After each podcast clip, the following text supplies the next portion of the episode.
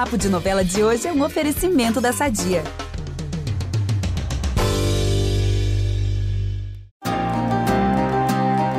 Meu povo pantaneiro, cá estamos nós de fato na nossa última semana.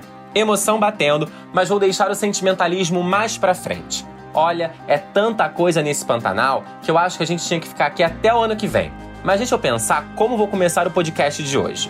Bom, me permitam iniciar dizendo que, em certo momento, Tenório dirá que Maria não pode ir à sua fazenda conhecer o neto. Mas pouquíssimo tempo depois, quem irá perder a chance de ver o neto crescer é ele. Já entenderam, né? Aqui é o Ícaro Martins e, por favor, façam logo seus pedidos de spoilers, porque a cozinha pantaneira já tá fechando.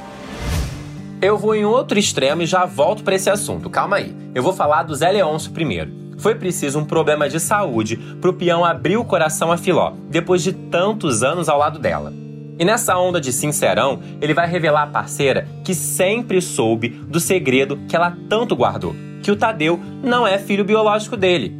O Zé vai falar para ela que essa mentira salvou a vida dele e que além de saber a verdade, ele sempre soube que ela fez isso tudo por amor e ainda vai agradecer a Filó por isso. O fazendeiro vai pedir à quase esposa para que aquilo fique só entre eles dois, que o Tadeu não precisa saber disso e que ele sempre será um Leôncio. Bom, e Alcides aqui eu, hein? Os dois partiram na missão de matar Tenório. A dupla vai dormir escondida no quarto dos peões de Tocaia. Quando Alcides acordar, ele vai estar tá com uma Vamos aproveitar que estamos falando de família tudo e falar do nosso patrocinador? Há 80 anos, a Sadia leva qualidade, sabor e praticidade para a mesa dos brasileiros. Sabia que o presunto mais vendido do Brasil é da Sadia? Assim como os outros produtos da marca, ele é muito gostoso e combina com vários momentos do nosso dia, do omelete no café da manhã até a saladinha no almoço. Seja qual for o dia, seu dia pede Sadia. Bom, aquilo que os homens costumam ter quando acordam, sabe? Mas será a primeira vez que ele terá isso, desde que foi torturado.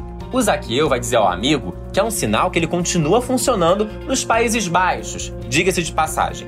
Mas o Alcides não vai encarar bem o comentário, não. Os dois vão brigar e o parceiro de Maria vai mandar o outro peão ir embora. Com isso, ele vai enfrentar o Tenório sozinho. E o fazendeiro quase consegue render Alcides, só que quando ele menos esperar, o Zaqueu vai aparecer pelas costas e vai distraí-lo, dando tempo do Alcides cravar a zagaia no meio do peito do Tenório. É ação pura, gente. E quem vai aparecer para finalizar o serviço? Ele mesmo, que está sempre à espreita, observando tudo o que acontece na região, o velho do Rio. Em forma de sucuri, ele vai arrastar o corpo do Tenório para o fundo das águas pantaneiras. É isso aí. Tchau, tchau, Tenório. Já vai tarde. Mas olha, infelizmente, quem vai sair ferido desse embate vai ser o Zaqueu. Mas isso eu conto depois. Olha, essa última semana de Pantanal tá eletrizante, então colhem no G-Show porque tem muito conteúdo bacana lá, hein? Amanhã eu tô de volta com mais spoilers. Beijão!